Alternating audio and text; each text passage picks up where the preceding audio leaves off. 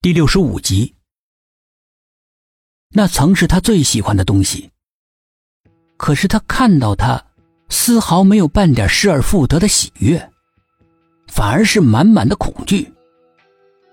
那双棉手套做成的可爱的小熊的样子，憨憨的、蠢蠢的、萌萌的，眼角弯弯的，笑得很甜。不知道是不是光线过于昏暗的原因。亦或者是自己太紧张了，王贝贝老觉得熊熊脸上那个笑阴森森的，就连熊熊脸上的那对塑料做的眼珠子，也像是诡异的在转动。后背只觉得冷飕飕的。这双手套自己那天明明丢进了垃圾桶里，又亲眼看着运垃圾的车子拖走了。为什么会出现在这里？王贝贝面若死灰，整个人像被恶魔抽去了灵魂，毫无生气。难道是他找上来了？绝对不会，他当时根本就没有机会回头，怎么知道是自己？一定是他。王贝贝转过头，恶狠狠盯着刘佳。冰冷的月光之下，他的脸显得很狰狞。刘佳翻了个身，背对着他。他一定是醒着的，一定心虚，所以才转过身。王贝贝的心紧张的绷了起来。那天他究竟看到了多少？手机突然叮当一声。短信来了。这么晚是谁还没有睡？给他发短信。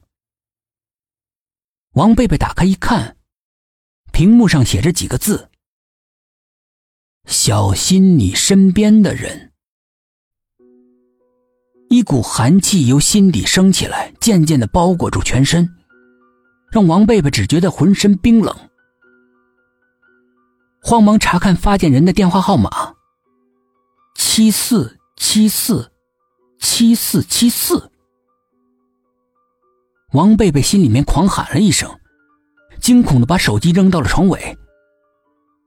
那个诡异的数字幻化成一个瘆人的声音，在他耳畔响起来：“去死，去死，去死，去死！”一声比一声大。一声比一声恶毒。王贝贝双手紧捂着耳朵，再也没办法忍受了，失控的尖叫了起来。刘佳被这一声凄厉的、冗长的、破裂的声音从睡梦中惊醒，一咕噜从床上坐了起来，懵懵懂懂的看着他，但又似乎暗暗揣测：“你怎么了？”他问道，声音里面却分明藏着。我已经知道答案的信息。王贝贝慌忙把脸扭到一边，不让他看到自己汗涔涔的、惊恐万状的脸。做了个梦而已。他故意轻描淡写。梦到谁了？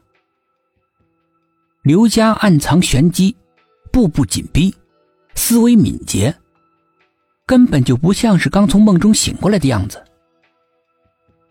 他刚才果然是在装睡。王贝贝冷笑了一声，转手为攻，直截了当。李子谢死的那天，你究竟给他喝了什么？这句话他说的很慢。王贝贝明显的感觉到刘家的身体剧烈的抖动了一下，但是他并没有第一时间回答他的话。他在犹豫什么？或者是说，他在想什么对策？房间的空气陡然变得叵测了起来。刘佳似乎在拼命的压抑着心中的惶恐。半天，光线朦胧中传来他飘忽不定的声音：“哪有？”说完了这两个字，他又重新躺下睡了。可是他根本就睡不着，自己做的这么隐蔽，他是怎么知道的？一股寒气从脚底直漫到头顶。即使是裹紧了被子，刘佳还是觉得很冷，仿佛在冬天只穿了条夏季的薄裙子，站在冰天雪地里，寒冷彻骨。他怔怔的望着天花板。